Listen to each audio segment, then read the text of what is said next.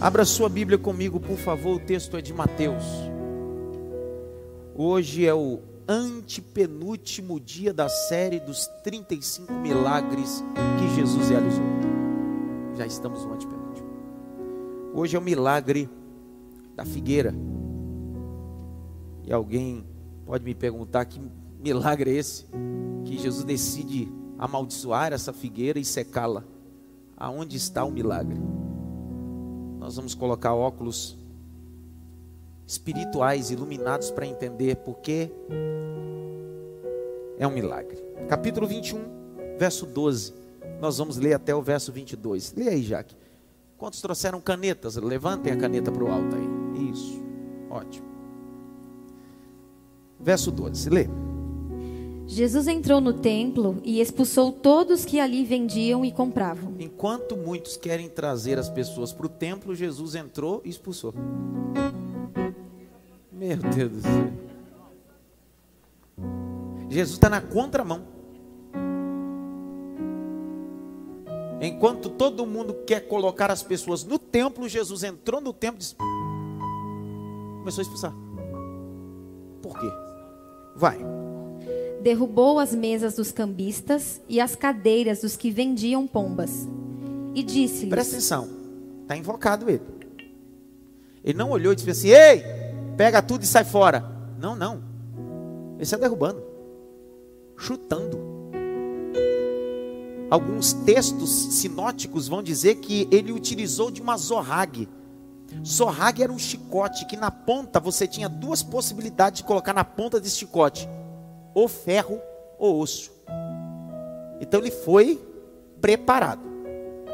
Vai. E disse-lhes: Está escrito: A minha casa será chamada casa de oração. Para, circula a expressão casa de oração. Casa de oração. Casa de oração. Vai. Mas vocês estão fazendo dela um covil de salteadores. Ladrões. Um ambiente que deveria ser sacro se tornou um ambiente de bandidos. 14. Cegos e coxos se aproximaram de Jesus no templo. Para. E... Quer dizer que haviam necessitados no templo, sim ou não? Quer dizer que os necessitados, ao invés de serem atendidos ou curados, os sacerdotes estavam se preocupando com outras coisas ao invés de sua própria missão, que é atender e libertar pessoas. Continua. E ele os curou. Mas quando os principais sacerdotes e os escribas viram as maravilhas que Jesus fazia e as crianças que gritavam no templo, Hosana ao filho de Davi, ficaram indignados e perguntaram a Jesus: Você está ouvindo o que estão dizendo? Jesus respondeu: Sim. Vocês nunca leram? Da boca de pequeninos e crianças de peito tiraste o perfeito louvor?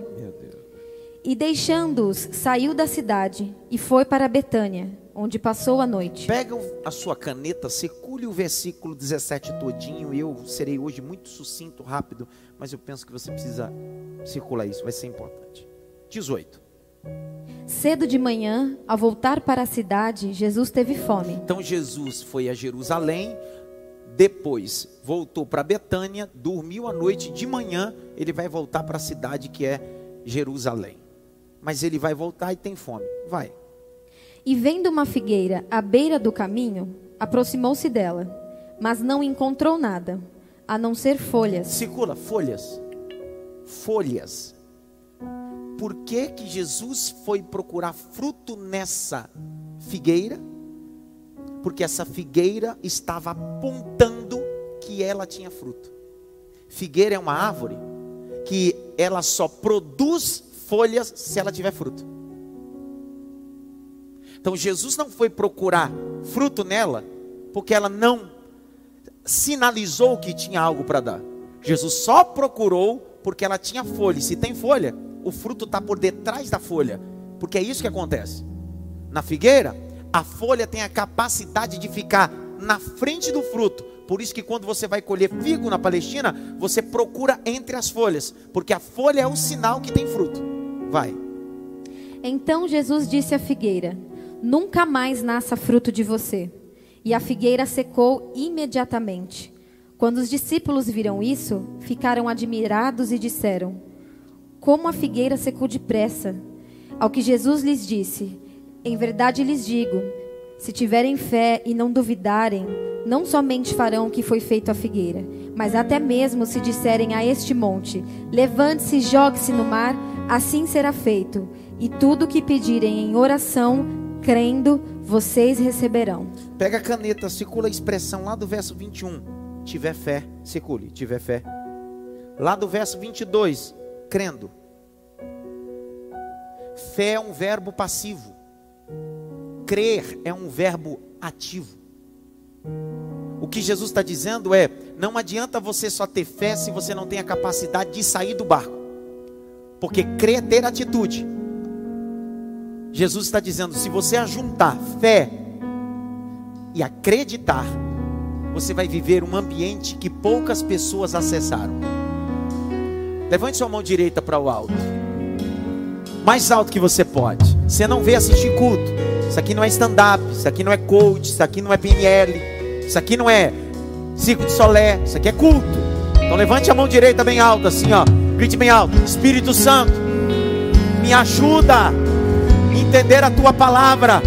Mais alto, Espírito Santo, me ajuda a entender a tua palavra. Bate pelo menos em três mãos assim, recebe a palavra de Deus na sua vida.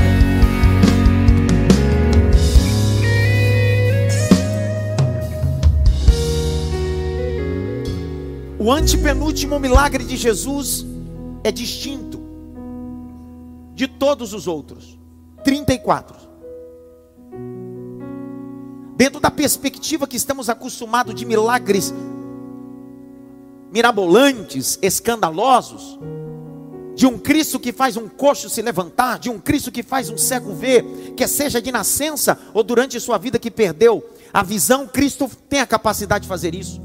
Um Cristo que purifica leprosos, um Cristo que faz mulheres com sangramento ser estancado.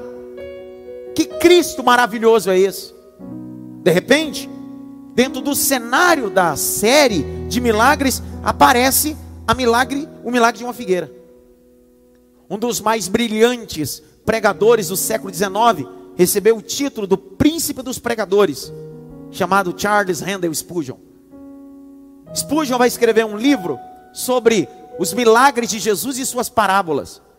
E Spurgeon vai trazer a ideia dessa pará desse milagre dizendo bem assim: o que Cristo queria fazer não era um milagre, era ensinar que a figueira tinha característica de um povo religioso que só tinha folha, mas não tinha fruto nenhum. O que é que está acontecendo aqui? Ainda que os textos sinóticos, e toda vez que você escutar alguém ou um livro escrito, texto sinótico é a perspectiva dos textos que são ajuntados na mesma visão textos que se repetem em Mateus, Marcos e Lucas são chamados sinóticos. São passagens que estão escritas em Mateus. Há uma porção ali. Outra passagem da mesma coisa, mas em outra porção, em Marcos, outra em Lucas. Mas para ter uma compreensão abrangente, você precisa juntar as três textos sinóticos. Essa passagem não está só nos textos sinóticos. Essa passagem também está em João. Só que o engraçado em João é que a organização da diagramação canônica do livro de João coloca essa história no capítulo 2. E é bem verdade que essa história não acontece no início do ministério de Cristo. Na verdade, acontece nos últimos dias do ministério de Cristo. Por que então João decide, capítulo 2, colocar a história ou a organização do texto neotestamentário, decide apresentar essa história de Cristo purificando o templo e amaldiçoando a semente ou uma figueira logo no início. Porque João está apresentando Cristo como homem. E um Cristo que se revela como homem para sofrer no lugar do homem, para assumir sua condição pecaminosa então, para assumir essa condição pecaminosa, João decide dizer que a purificação não pode começar em outro lugar a não ser em um sistema religioso, em um templo que perdeu já o sentido da fé. texto de Mateus, texto de Marcos, o texto de Lucas, vai trabalhar essa ideia. A ideia da entrada triunfal, o templo e a figueira. Não dá para desconectar. Não tem como falar do milagre da figueira sem falar do cumprimento da entrada triunfal de Cristo em Jerusalém. É a última semana. Depois dessa entrada e depois desse fato, Jesus subirá a Jerusalém, será preso na madrugada de quinta para sexta, passará a madrugada toda sendo julgado por Pilatos, Herodes, Yosef, Bar Caifás, Anás, e às nove da manhã vai ser crucificado no Gólgota. É a última semana dele. Por isso que nós precisamos trabalhar esse texto numa perspectiva de linha cronológica. Jesus vai chamar dois discípulos e vai dizer para eles assim: tem uma aldeia aí na frente que tem um jumento amarrado. Ele é novinho. Fala para o dono desse jumento que eu preciso dele. Eu preciso do quê? Eu preciso o quê? Eu preciso dele. O texto vai dizer que esses discípulos vão e quando chegam lá, desamarram esse jumento, porque Jesus precisa cumprir uma profecia. Que profecia é essa? Uma profecia veterotestamentária. Zacarias capítulo 9, verso 9, vai dizer que Jesus deveria fazer essa entrada triunfal em Jerusalém, montado em um jumento.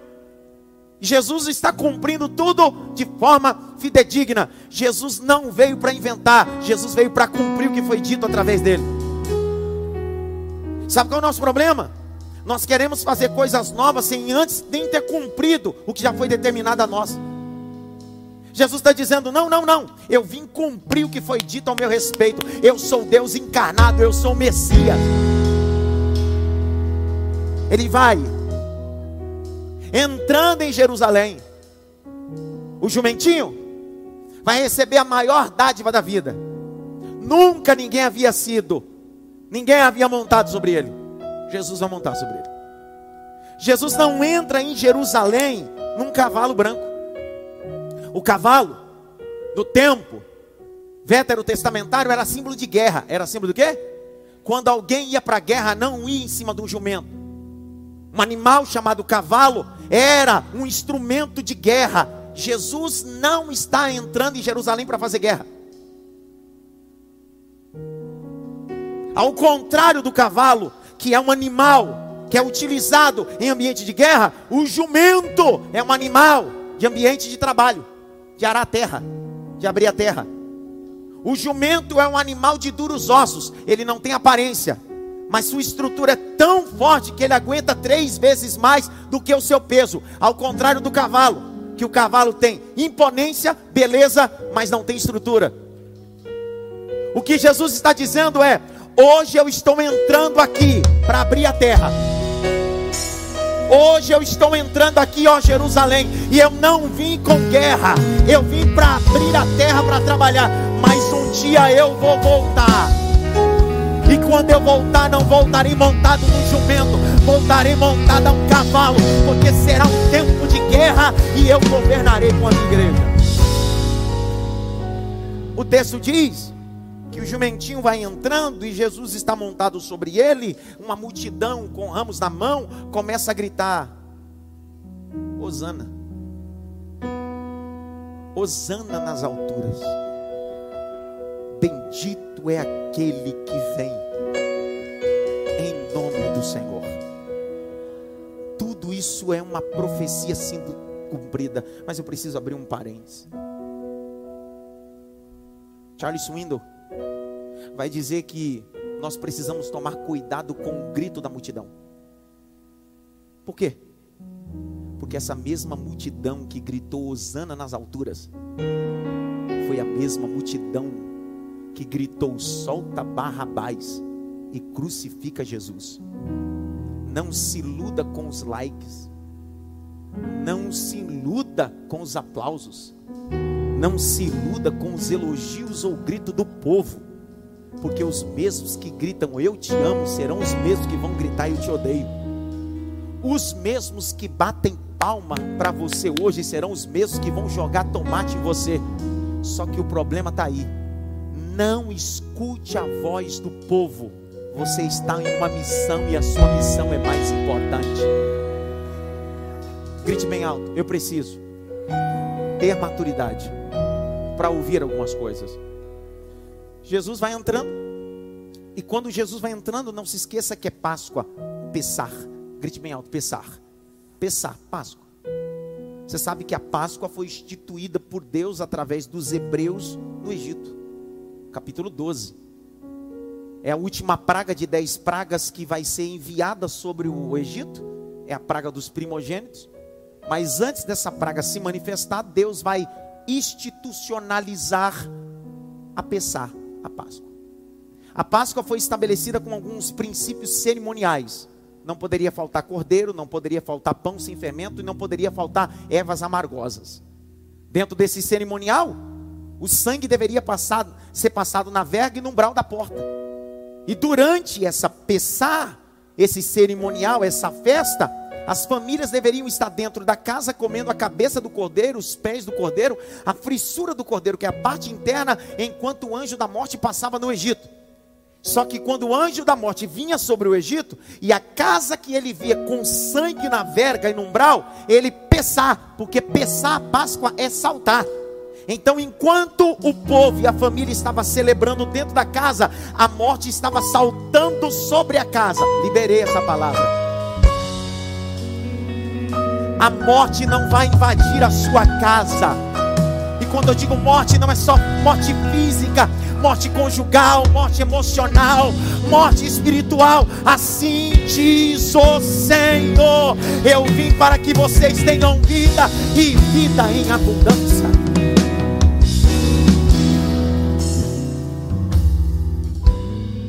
Após esse primeiro cerimonial da Pessar, da Páscoa, quando eles chegassem na terra que mana leite e mel, e principalmente depois estabelecido ou tabernáculo, ou depois, através de Salomão, o templo, haviam três mitzvot. Mitzvot em hebraico é lei, grite bem alto, lei. Mais alto, lei. E dentro desse cerimonial da lei, haviam três princípios da mitzvot. Número um, alguém que veria comemorar a Páscoa no templo, porque Jesus está na semana de Páscoa. Grite bem alto, semana de Páscoa. Mais alto, semana de Páscoa. Preste atenção. Jesus está entrando, é uma semana de Páscoa, de preparação de Páscoa. Só que existem três princípios básicos da mitzvot. Primeira delas, existem sete festas judaicas. Dessas sete, quatro intermediárias e três principais. Tabernáculo, Pentecoste o que? Páscoa. Só que existe um problema. O indivíduo poderia até faltar na festa de tabernáculo. O indivíduo poderia até faltar na festa de Pentecoste. Só que uma das festas que o indivíduo, nem sua família, nem sua esposa poderia faltar, segundo o Talmud e o Midrash, era pensar, era obrigado. Porque era um mitzvot. Segundo, dentro do cerimonial da Páscoa, que era o segundo mitzvot, é alguém que ia para o templo, deveria entender que estava indo para o templo para agradecer. Agradecer do quê? Porque a morte não entrou na minha casa.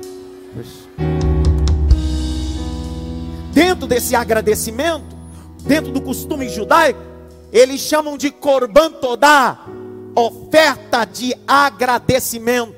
O indivíduo ia ao templo e ia levando esse korban todá. Korban é gratidão, adoração, sacrifício.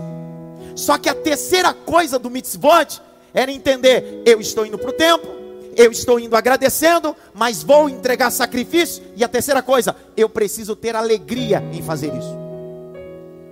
Aí você entende o que o salmista diz: alegrei-me quando me disseram.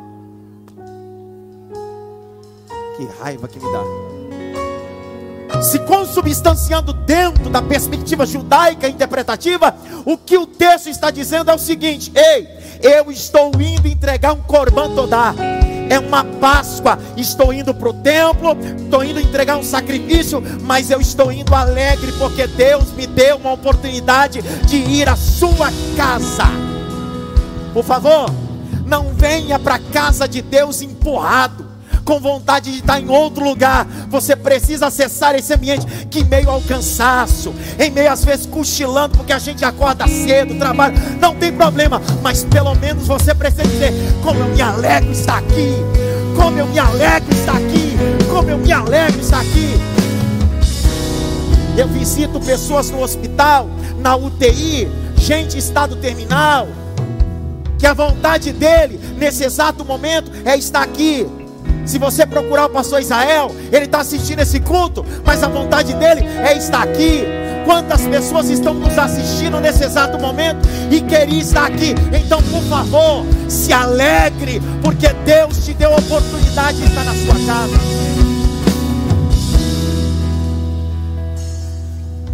Levante as duas mãos para o alto, mais alto que você pode.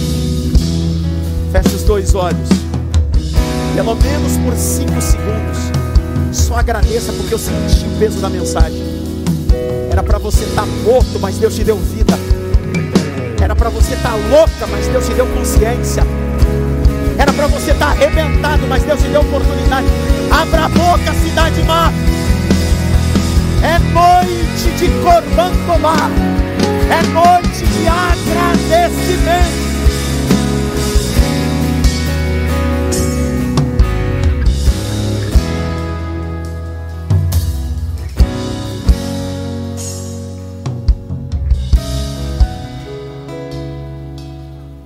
Isso que há uma multidão, grite bem alto, multidão.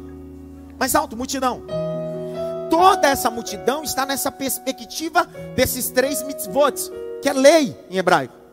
Eles estão indo ao templo, estão indo entregar sacrifício, estão com alegria. São os três. Só que Jesus está indo ao templo. Você não der glória agora, Zica? Você vai ver. O que é que não pode faltar no cerimonial de uma Páscoa? Qual é o animal que não pode faltar no cerimonial? O que, minha irmã? Cordeiro. Naquele dia o cordeiro verdadeiro estava chegando na Páscoa.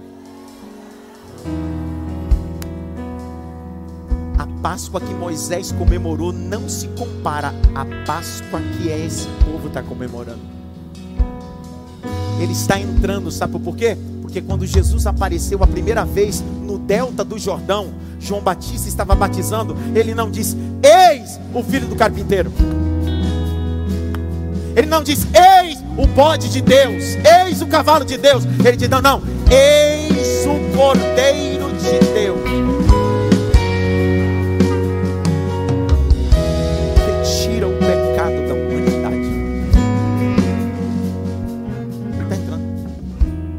Só que quando ele vai acessar o templo, deixa eu explicar uma coisa.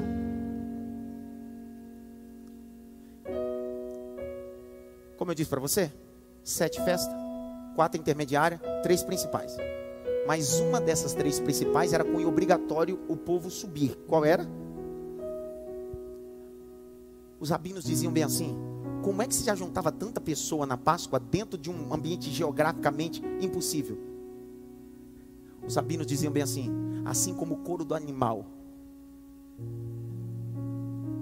tem aderência, assim é a mão do eterno que faz o ambiente santo crescer para que a sua nação entre.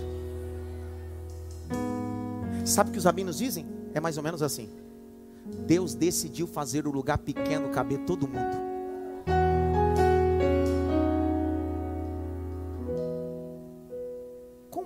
Vou te dar um exemplo. E eu caminho para o final. Ainda, olha, 9h45, ainda tem tempo.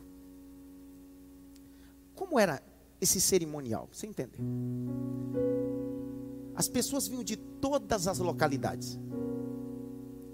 Haviam doze tribos e o indivíduo era vinha de uma tribo, de uma localidade geográfica e ele deveria vir com a sua família até Jerusalém. Ele deveria trazer oferta. Só que em Jerusalém havia um ambiente inicialmente um ambiente de venda. Porque a moeda que se utilizava no templo era uma moeda do templo os animais que eram sacrificados no templo deveriam passar pelo processo de ser examinado pelos corrarins, sacerdotes. Está lá em Vaikra, Levítico 14.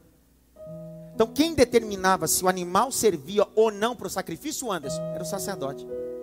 Inicialmente, as pessoas saíam da sua localidade e traziam duas coisas. Ou ele trazia suas moedas e quando chegava em Jerusalém haviam bancas que eles cambiavam o dinheiro para que esse dinheiro que eles cambiavam de outra cidade ou de outra localidade pudesse ser utilizado em Jerusalém. Aí, com esse dinheiro, ele ia no templo comprar um sacrifício que tinha no templo. Outros, ao invés de trazer a moeda e fazer esse cambiamento, ele já trazia o sacrifício. Era um cordeiro, um boi, um animal, um par de pombas, um par de aves. Ele trazia, entretanto, quando ele chegava ali em Jerusalém, isso não fazia-se no templo, inicialmente era só na cidade. O indivíduo pegava o seu animal e trocava por um animal que ali se cambiava, e ia para o templo. Ao longo do tempo, o templo absorveu essa, essa, essa manobra. O que era para ficar do lado de fora, os sacerdotes começaram a dizer: a gente precisa ganhar dinheiro com isso. Eles perceberam que as pessoas que faziam cambiações e troca ganhavam dinheiro, mas os sacerdotes não. Esse é o problema. Quando os sacerdotes começam a olhar na perspectiva horizontal, deixa de olhar na verticalidade. E eu não estou dizendo só de sacerdote como eu, pastor de igreja, eu estou dizendo você. Porque através do sangue de Jesus ele te fez rei e sacerdote. Sabe o que aconteceu? Esses sacerdotes começaram a pegar animais e estabelecer dentro do templo cambiação de moedas. Então vou te dar um exemplo. Se eu trouxesse da minha casa, do meu rebanho, um sacrifício, ao invés de eu cambiar em Jerusalém, que era comum, agora os sacerdotes já não aceitavam mais os animais daqui. Se alguém quisesse, deveria comprar um animal no templo. Então eu tinha que levar meu animal, o sacerdote olhava e dizia bem assim: teu animal tem defeito. Porque quem aprovava o sacrifício era o sacerdote. Só que esse animal não tinha defeito. E o indivíduo não poderia contestar, porque a palavra do sacerdote é a palavra. Está parecendo aquelas igrejas antigas de pastores que você não poderia contestar nada, porque se você contestasse era rebelião. Ninguém fala nada. O que, que o indivíduo fazia? Os sacerdotes faziam os levitas, dizia para o indivíduo: o negócio é o seguinte: esse animal tem defeito. Quanto custa esse animal perfeito? 20 denários? eu vou te dar 10 denários. Quanto?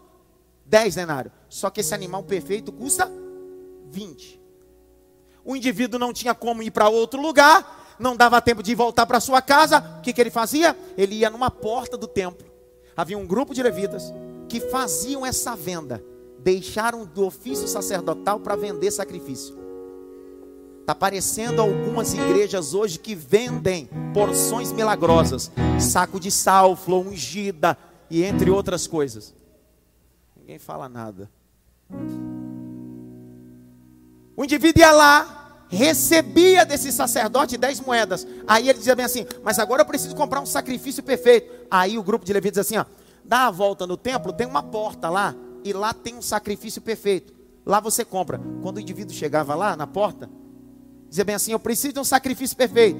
Aí o grupo de levitas dizia assim: Nós temos um aqui, custa 20 denários. Não se esqueça que esse indivíduo é um viajante e ele não anda sem dinheiro. Só que ele ia e pagava os 20. Só que o animal que era dado a ele era o dele, que ele tinha vendido por 10 lá do outro lado. Trambique gospel.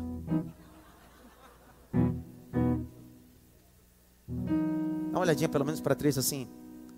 Tá cheio de trambiqueiro gospel. Ninguém fala nada. Só que eu vou dizer uma coisa.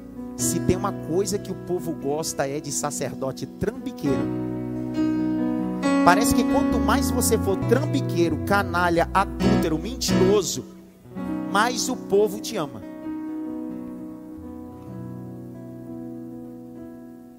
Mas não foi eu que disse isso, não, a Bíblia. Quer ver na Bíblia? Não. Jeremias 5, abre aí. Jeremias 5.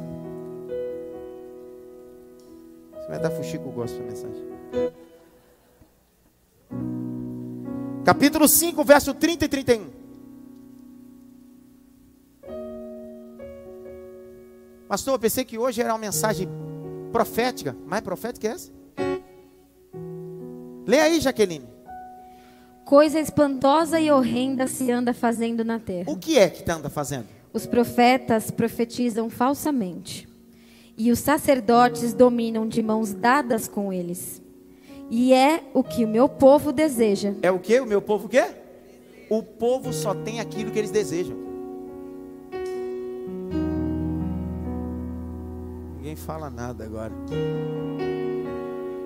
O povo deseja profeta mentiroso e sacerdote mentiroso.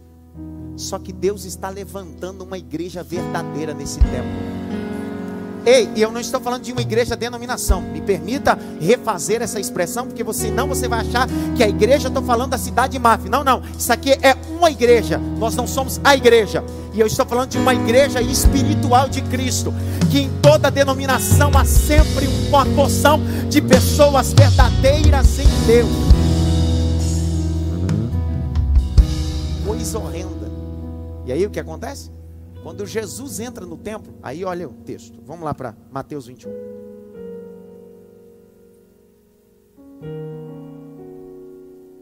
Verso de número 12. Aí eu fiz toda essa aqui para você entender por que, que Jesus falou isso. Leia, Jaque, agora.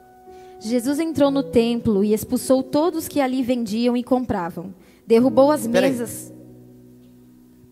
Posso fazer uma pergunta, sim ou não? Sim ou não, pessoal? Jesus expulsou só quem vendia ou expulsou quem vendia e comprava? Então Deus não te toma inocente quando você pactua com a mentira.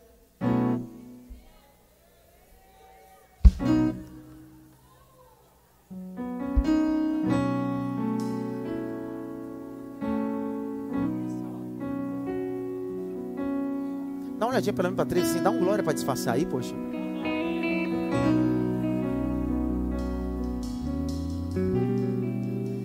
Que eu vou dizer aqui, falo com muito cuidado, mas preciso dizer.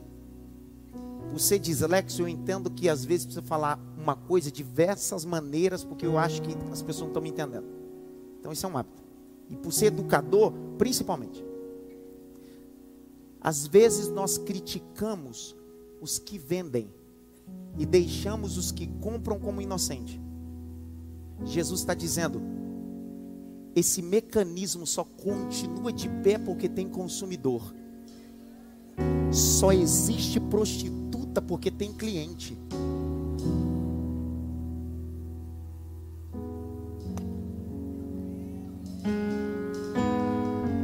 Começa a dizer não, começa a rejeitar esse tipo de doutrina bandida que alguns fazem. Começa a dizer eu não aceito eu não concordo com isso, o evangelho é puro e simples. Você vai ver se esse sistema de ladrões e consumidores não acaba.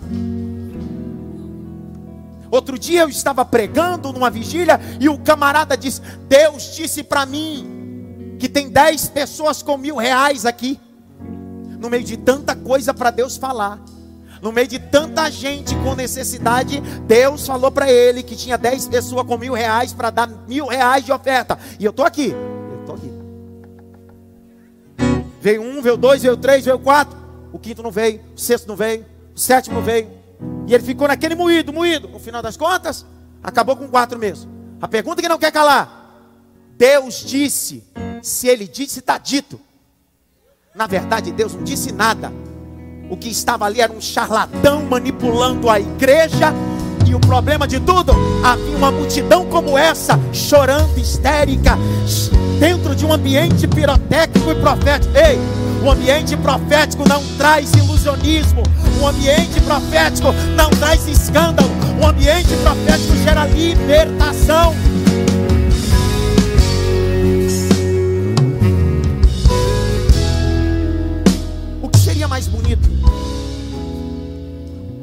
Se a igreja tem uma necessidade financeira, dizer, irmão, precisamos de tanto, não seria mais bonito? Só que não. Por que, que os que estão vendendo falam desse jeito com os que estão sentados? Porque os que estão sentados só fazem entrega se o que está aqui espiritualizar sua fala. O que eu falei aqui agora, levantei uma oferta para uma família. Em nenhum momento eu disse, Deus falou comigo. Eu falei? Não falei.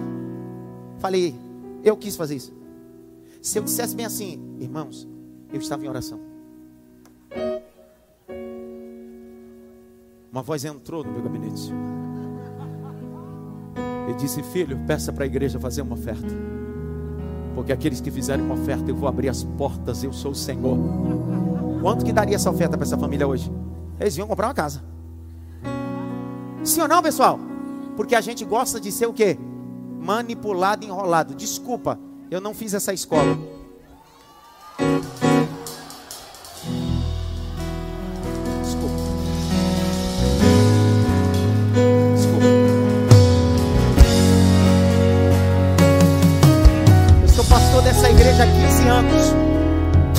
trazer um aluguel, nunca trazer uma água, nunca trazer uma luz.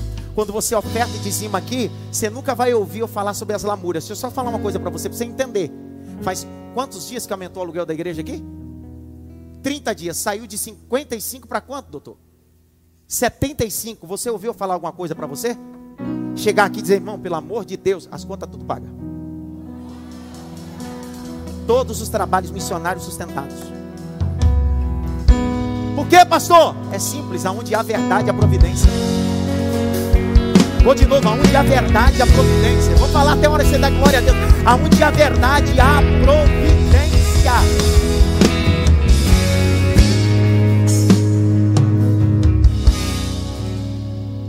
Permita-me fazer um adendo aqui. Um dos maiores pregadores que essa nação já teve, brasileiro, ainda em vida, hoje infelizmente apostatado da fé, Caio Fábio. Caio Fábio foi o maior pregador que essa nação já teve. Década de 90, 80, esse homem acessou ambientes que ninguém havia acessado. Palavra de Caio Fábio. Por que, que você se perdeu na fé? Porque quando eu entrei em ambientes, sentei em mesa e comecei a negociar princípios. Não há problema acessar ambientes. O que eu não posso fazer é negociar meus princípios. Pessoal, em todo lugar da vida sempre há maracutaia. Vou falar, tem que falar. Em qualquer lugar da vida há uma maracutaia. Quem é meus meus obreiros que eu enviei no grupo um áudio de um assessor parlamentar dizendo que se eu recebesse o parlamentar aqui no púlpito e orar por ele, ele daria uma oferta de 30 mil reais eu mando, quem ouviu no áudio? Quem eu, eu mandei na lista de transmissão. É assim. É assim. É assim que, pastor, mas o senhor está falando isso no púlpito hoje? É. Sabe por quê? Porque você precisa valorizar que existem ambientes que são convis de salteadores. É engraçado que tem uma galera, esses políticos, não vêm quatro anos nas igrejas não dá assistência em nenhum momento. Na semana política quer aparecer aqui para receber oração. Você sabe quantos eu já enxotei dizendo, cara, tu vai lá fazer o quê? Tu não aparece todos esse tempo e agora tu quer ir na semana das eleições, chegar lá para pedir oração para que você use a plataforma da igreja como voto.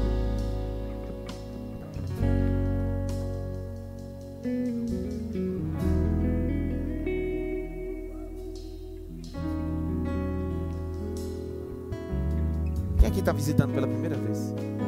Levanta a mão, só para me conhecer. Meu Deus, não vai, nunca mais vai voltar. Falaram para vocês, vamos lá, o culto é maravilhoso, pastor, é legal. Falaram, falaram, falaram para você, pô, pastor, é legal, é da hora, o culto é, é o senhor não. Aí você chega aqui, eu tô virado hoje. Mas vai dar tudo certo, até o final da certo. Isso não pode virar um picadeiro aonde os que estão assentados são a plateia que ri de uma piada maliciosa. Aqui é ambiente de exposição bíblica. E quem está sentado na nave é a noiva do Cordeiro de Deus. Pessoal, me permita, eu não estou falando sobre perfeição, ok?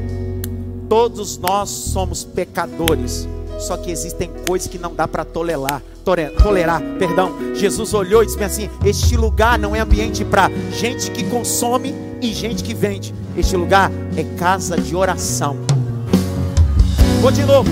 Este ambiente não é ambiente de vendedores nem de consumista. Esse ambiente é ambiente de oração. Jesus olhou a cena e disse: Eu não aguento. Não dá para mim. Capítulo de número 21, e eu caminho para o final. Mais cinco minutos eu termino. Verso de número 16 e 17. Leia. Você está ouvindo o que estão dizendo? Jesus respondeu: Sim. Vocês nunca leram: Da boca de pequeninos e crianças de peito tiraste o perfeito louvor? E deixando-os, saiu da cidade e foi para Betânia. Presta atenção. Jesus entrou no templo, viu toda aquela cena, os salteadores, os consumistas, sim ou não? Jesus disse: Eu vou para Betânia esfriar minha cabeça.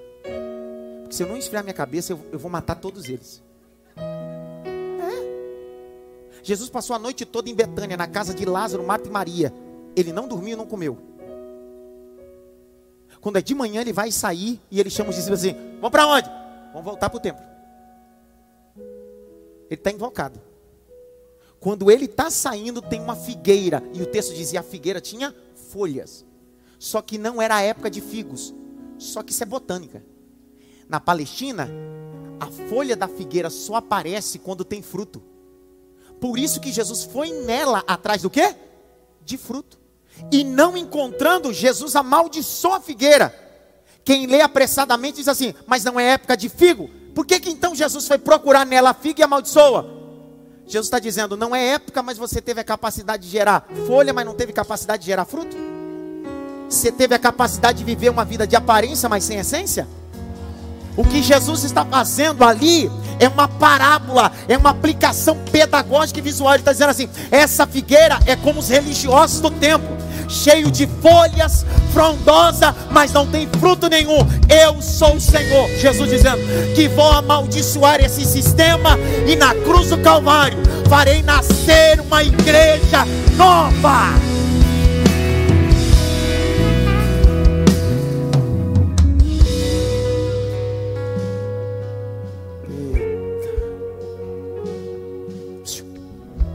Figueira tinha folha, mas não tinha o quê? Vamos lá. A figueira tinha folha, mas não tinha o quê? Pergunta que não quer calar, pastora Sandra. Quando um vento bate numa árvore que tem folha, faz barulho sim ou não? Se nessa árvore só tiver fruto e o vento bater, não faz barulho. Porque fruto não faz barulho. O que faz barulho é folha. Nós estamos vivendo uma geração barulhenta.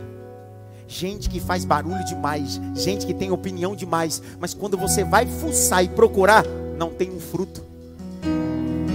Eu nunca vi na rede social tanta gente, treinador, coach, nada contra um coach. Só que o problema está aí. Tem gente querendo treinar pessoas a chegar a lugares que ele nunca chegou. Tem gente falando de sucesso sem ter sucesso. É uma geração de folha sem fruto nenhum. Não há problema ter treinadores. O problema é que quem vai te treinar precisa pelo menos ter passado pelo caminho e conhecer a trajetória de sucesso e de perda. Grite bem alto, eu não quero ser um crente. Folha. Jesus propõe uma parábola e na parábola ele diz bem assim: e o seu Senhor durante três anos consecutivos procurou nessa figueira fruto, mas só encontrou o quê? Ele disse assim: corta, porque ela ocupa espaço inutilmente. Pergunta que não quer calar. Se eu não produzo, se eu não produzo fruto, eu ocupo espaço de alguém que poderia frutificar no meu lugar. E Jesus veio para te dar não folhas, mas frutos. Põe na tela aqui que eu vou citar esse texto. Se você entender, você dá glória. Se não entender, tá bom. João capítulo 15, verso 16. Põe na tela porque eu vou citar: Jesus não veio para fazer você produzir folha, fruto. Não vos escolheste vós a mim, mas eu vos escolhi a vós, e vos nomeei, para que vades e dei fruto, e o vosso fruto permaneça, para que tudo aquilo que pedires ao Senhor seja concedido. Levante a mão direita assim bem alto. Bate pelo menos em três mãos assim. Frutificação para você.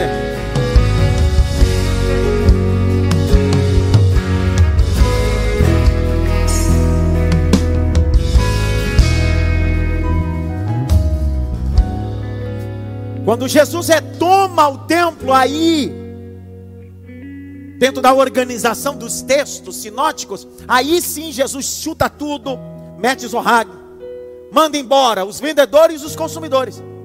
Só que um grupo de doentes estava lá, sim ou não? E os doentes não foram mandados embora. Ó, tem vendedor, consumidor e doente.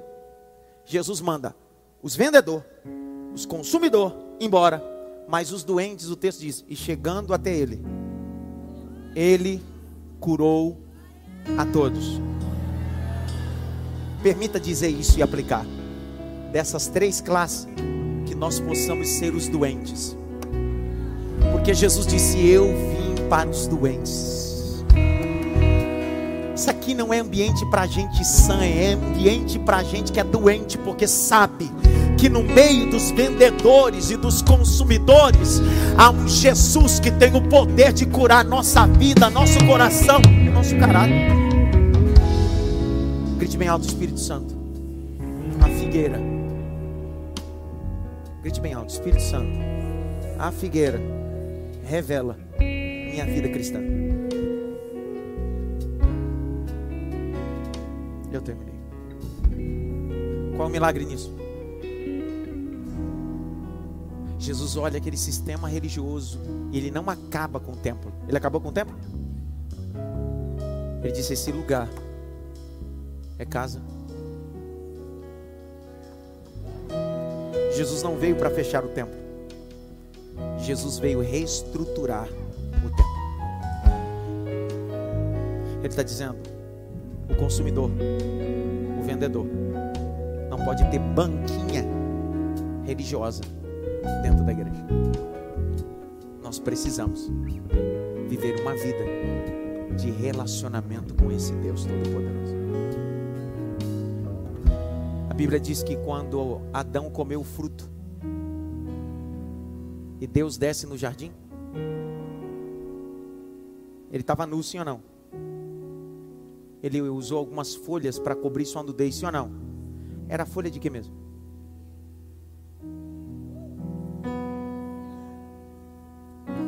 As folhas da figueira só têm a capacidade de cobrir a nossa vergonha. É disso que Jesus está dizendo. Fica em pé devagarzinho, sem correr, que eu sei que você está com vontade de correr, mas não corra. Não corra.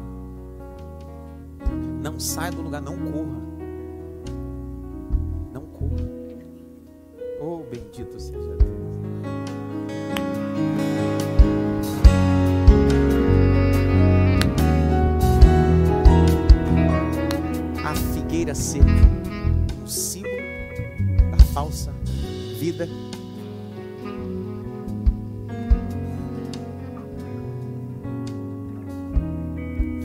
Olhos. Feche os teus olhos e só me escute. Hoje Jesus está nos dando uma oportunidade. Dando uma oportunidade aos doentes. Eu não acredito que nós que trabalhamos o dia todo, viemos direto do trabalho para esse culto, somos vendedores ou consumidores. Eu não acredito. Todos nós estamos aqui, somos doentes. Mas Jesus decidiu entrar no templo para nos curar. Se você essa noite entrou aqui e está afastado, afastado do Evangelho, e precisa se reconciliar hoje, saia do seu lugar e venha se reconciliar com Cristo. Ele é maior do que o templo, ele é maior do que a instituição religiosa. Pastor, eu estou afastado, frequentando os cultos, mas não me reconciliei com Cristo. Jesus está dizendo: volte, estou te esperando.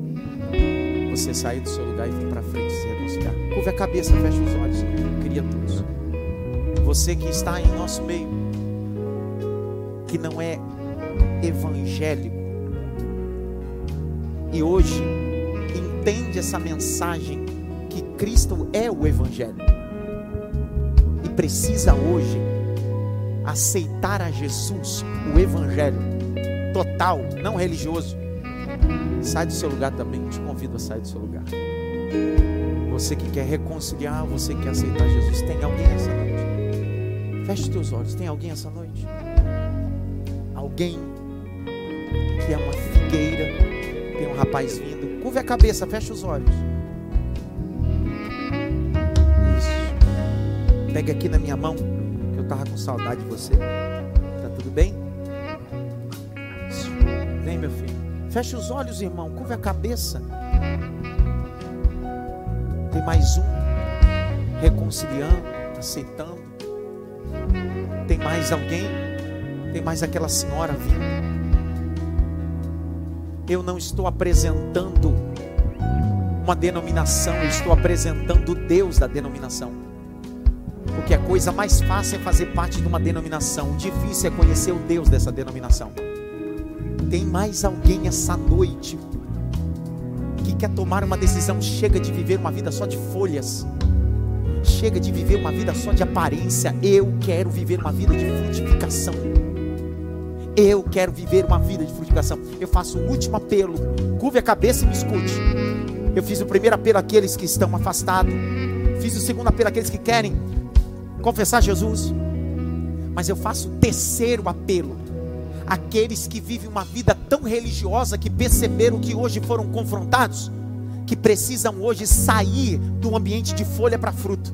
Pastor, eu sou crente, eu sou evangélico, eu vou na igreja, mas eu percebi hoje que a minha vida cristã é só folha. Hoje eu quero frutificar. Eu quero viver uma vida cristã. Tem mais uma moça que chegou. Se você entendeu esse terceiro ponto, sai do seu lugar, vem para frente. É um grito do eterno na tua alma. É tempo de frutificar. Chega de viver uma vida religiosa. Chega de viver uma vida de aparência. Está na hora de gerar frutos de arrependimento. Vem! Vem logo!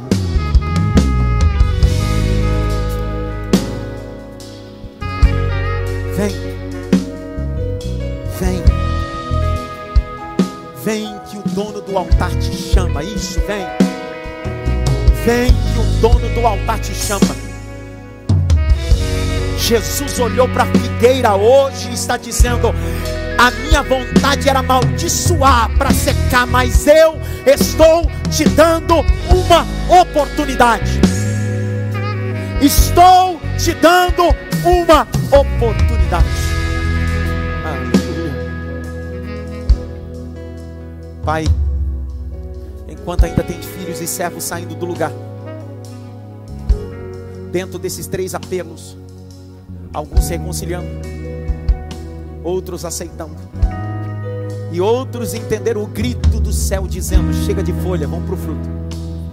Os pastores auxiliares, põe a mão na cabeça desse povo, vá orando, por favor, cadê os pastores auxiliares? Vem. Isso, a igreja estende a mão para cá. A igreja estende a mão para cá. Vai orando. Vai orando. Todo principado, toda potestade, toda a hoste da maldade, todo pacto seja quebrado pelo poder do nome de Jesus. Toda sentença do diabo, toda sentença do mal seja quebrado pela vida que é Jesus Cristo. Toda perturbação, toda infelicidade da alma, todo vício, seja livre, seja livre, livre pelo sangue, livre pela graça de Deus, livre pelo poder do Evangelho. O Evangelho de Jesus é o poder para libertar doentes. Doentes. Receba o toque do Espírito Santo de Deus.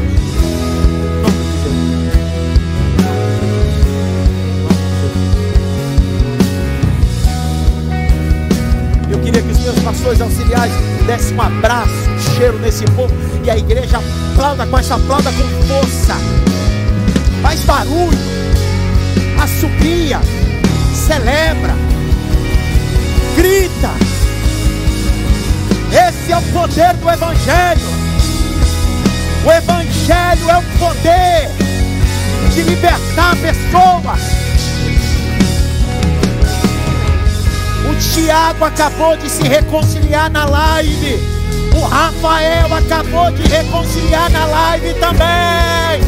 Vamos fazer barulho. Canta, meu filho, canta. Sim, eu creio em ti. Sim, eu creio em ti. Deus do sobrenatural. Sim, eu creio. Vai terminar, cante. Sim, eu creio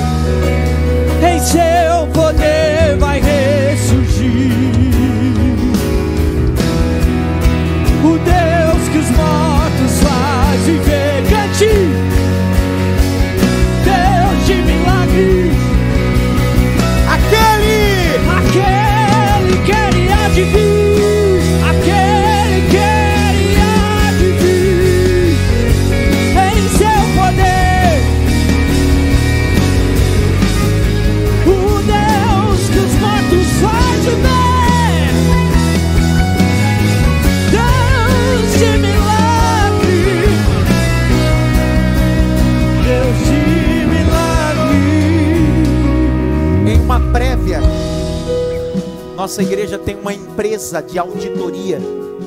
A parte financeira de nossa igreja não é administrada por nenhum tesoureiro e nem ninguém aqui da igreja. A igreja tem uma empresa externa que faz audição de entrada e conciliações. E esse relatório já foi previamente antes dos conciliamentos gerais. Isso aqui é só uma prévia. Domingo eu falo todo. A prévia? Eu não vou falar não. Ah, vai se alegrar com a vitória dos outros? Não.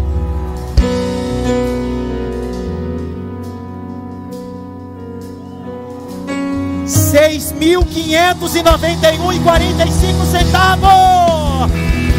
Deus de milagre. creio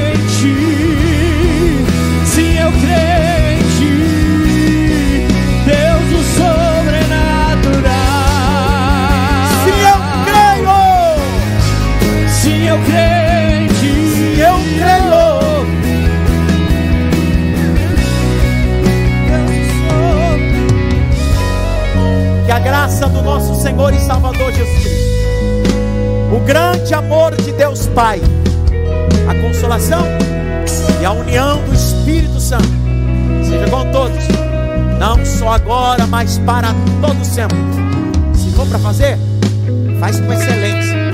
Se for para realizar, realiza com força. Diz amém.